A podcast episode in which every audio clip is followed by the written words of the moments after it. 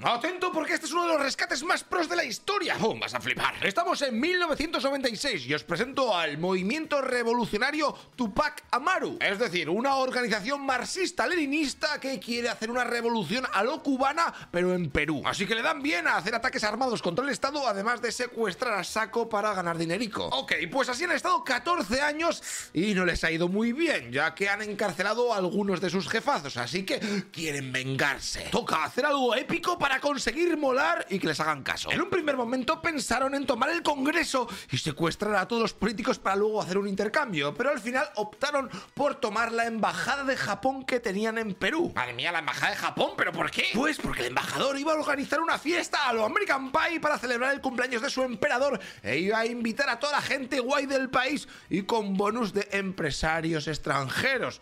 Vamos, lo ideal para ser el centro de atención. Pues venga, que comienza el jaleo. El 17 de diciembre 14 terroristas de entre 18 y 21 años, o sea que bastante jovenzuelos, colocan bombas en uno de los muros del complejo que daban al jardín.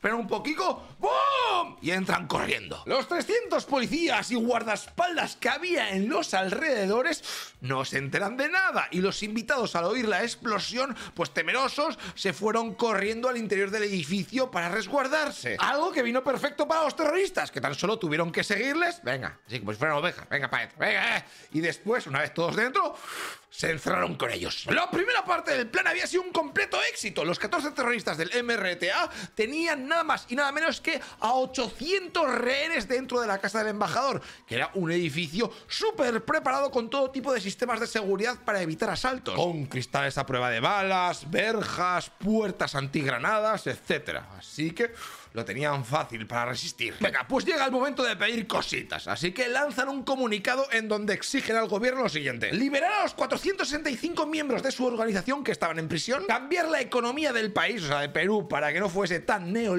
También querían algún tipo de transporte para evacuar la embajada y llegar a la selva junto con varios renes si las moscas, ¿eh? así como seguro. Y, como no, pues dinero. Y claro, este secuestro cayó como un jarro de agua fría al presidente peruano Fujimori, que estaba con los niveles de popularidad por los suelos. Así que aquello tenía pinta de que iba a ser su tumba política o su salvación. Al poco comenzaron con las negociaciones y como aquello iba para largo, con el paso de las semanas, los terroristas comenzaron a liberar a rehenes a saco. Porque claro, a ver quién es el guapo que soporta a 800 pijos allí encerrados. Primero empezaron por las mujeres, los ancianos y los trabajadores del evento y después siguieron con otras personalidades. Fíjate que sin saberlo liberaron a la madre del propio presidente Fujimori, ¿eh? que estaba allí. Menudos emparados que es la madre del presidente, pero no la libera gilipollas. Por lo que tras varios meses de estar ahí encerrados, al final se quedaron con los 72 hombres que consideraron de mayor valor estratégico, en donde había ministros, jueces, congresistas, oficiales de policía e incluso varios embajadores extranjeros. Madre mía, la situación era muy complicada, pero el gobierno de Perú tenía un as bajo la manga. Los rehenes que habían sido liberados se chivaron a la policía, obviamente, de que los secuestradores estaban armados hasta los dientes, ¿vale? Porque tenían armas antitanque, e incluso habían colocado mochilas con explosivos por todo el edificio, incluyendo las puertas, que se accionaban tirando de una cuerda. El presidente Fujimori siguió confiando en las conversaciones para llegar a un acuerdo e incluso habló con Fidel Castro para ver si los terroristas podían exiliarse a Cuba, pero la cosa no terminó de cuajar. Así que la policía se cansó y colocó grandes altavoces alrededor de la embajada con música a todo volumen, en plan guerra psicológica. Pero los terroristas respondieron con varias ráfagas de disparos y al final la quitaron porque los avisos para comprar Spotify Premium, pues era una tortura para todo el mundo. Semanas más tarde, varios medios peruanos y estadounidenses sacaron noticias de que el ejército peruano y el yankee estaban preparando un asalto a la embajada por medio de unos comandos conjuntos. En el exterior del complejo, el ejército había vuelto a activar los altavoces poniendo música de marchas militares a toda potencia y también pusieron varios tanques y camiones moviéndose de un lado para otro con el fin de hacer el mayor ruido posible. Todo esto era una táctica, ya que había un grupo de soldados que estaban excavando un túnel para entrar al edificio desde el subsuelo. Fíjate que en un principio los guerrilleros no se dieron cuenta, pero un día comenzaron a oír los ruidos de la excavación en el suelo y tras ver como varios medios de comunicación publicaron que estaban llevándose a cabo efectivamente los trabajos en los túneles para luego hacer el asalto, pues dijeron, Momento, momento, ¿pero qué estáis haciendo? Encima lo publicáis.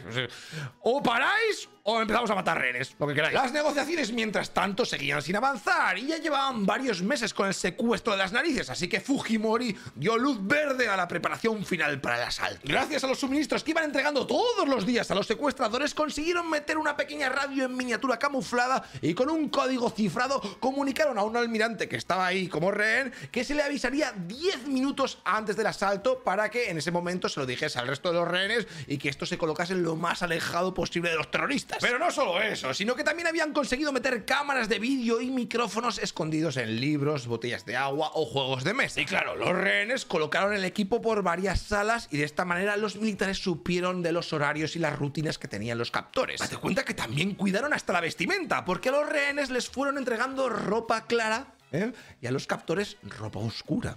Luego cuando llegasen ahí, a ver, tú eres claro, eres bueno. Tú, oh, pero eso no es todo, porque para estar seguros de que el asalto iba a ir bien, el ejército construyó una réplica a tamaño real de la embajada, donde los comandos peruanos estuvieron varias semanas practicando todo tipo de circunstancias. Hay algunas fuentes que comentan que incluso agentes de la CIA les echaron una mano en los entrenamientos para hacer esta misión del Rainbow Six. Y venga, ya con todo preparado llega el momento de la operación de rescate. Más de cuatro meses después del secuestro, el ejército reúne a 140 comandos especiales peruanos para realizar la operación Operación Chavín de Guantar, llamada así por el sitio arqueológico peruano que es famoso por sus túneles. Gracias a las cámaras que han colado dentro, han podido ver cómo ocho miembros del MRTA se han metido en uno de los salones de la embajada para echar un partido de fútbol. Así que los comandos peruanos que estaban en los túneles colocan explosivos debajo del suelo de la cocina, el comedor y del propio salón donde estaban jugando. Después piden autorización.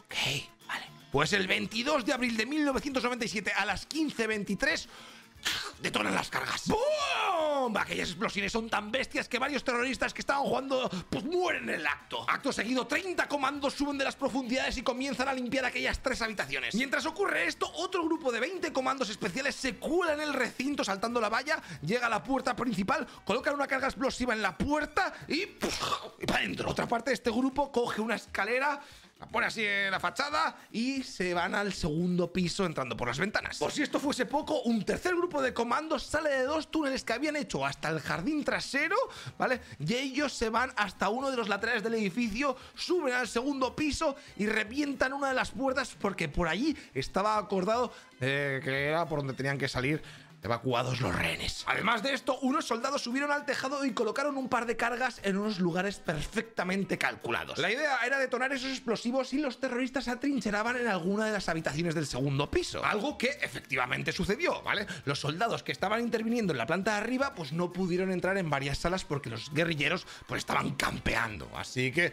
pidieron que se accionasen las cargas esas. Pues venga, ¡pum! A tomar por saco techo y media habitación, matando a los terroristas en ella. Fíjate que en estos enfrentamientos en las habitaciones de arriba ocurrirá un desenlace fatal. Porque uno de los soldados, cuando entró en una sala, ¿eh? uno de los rehenes que estaba dentro le avisó de que tenía un terrorista detrás de la puerta. Así que rápidamente se sale para que no le tire por la espalda. Pero el terrorista, ahí todo picado, pues dispara al rehén por chivato. Con toda la mala suerte de que una de las balas le da en una de las arterias y claro, esto empieza a perder sangre a chorros y se muere a los pocos minutos. Date cuenta que de los 72 rehenes, él fue el único que murió en la operación. ¿eh? El resto pudo ser rescatado. En cuanto a los comandos peruanos, sufrieron dos bajas. Uno por culpa de las esquirlas de una explosión de una granada que le habían lanzado y otro mientras estaba evacuando a los rehenes en el piso superior fruto de un tiroteo. Por si te lo preguntas, todos los terroristas, los 14, murieron entre explosiones y disparos de los comandos. Y es que fíjate que el presidente Fujimori había ordenado a los comandos que por favor no dejasen a ningún terrorista con vida.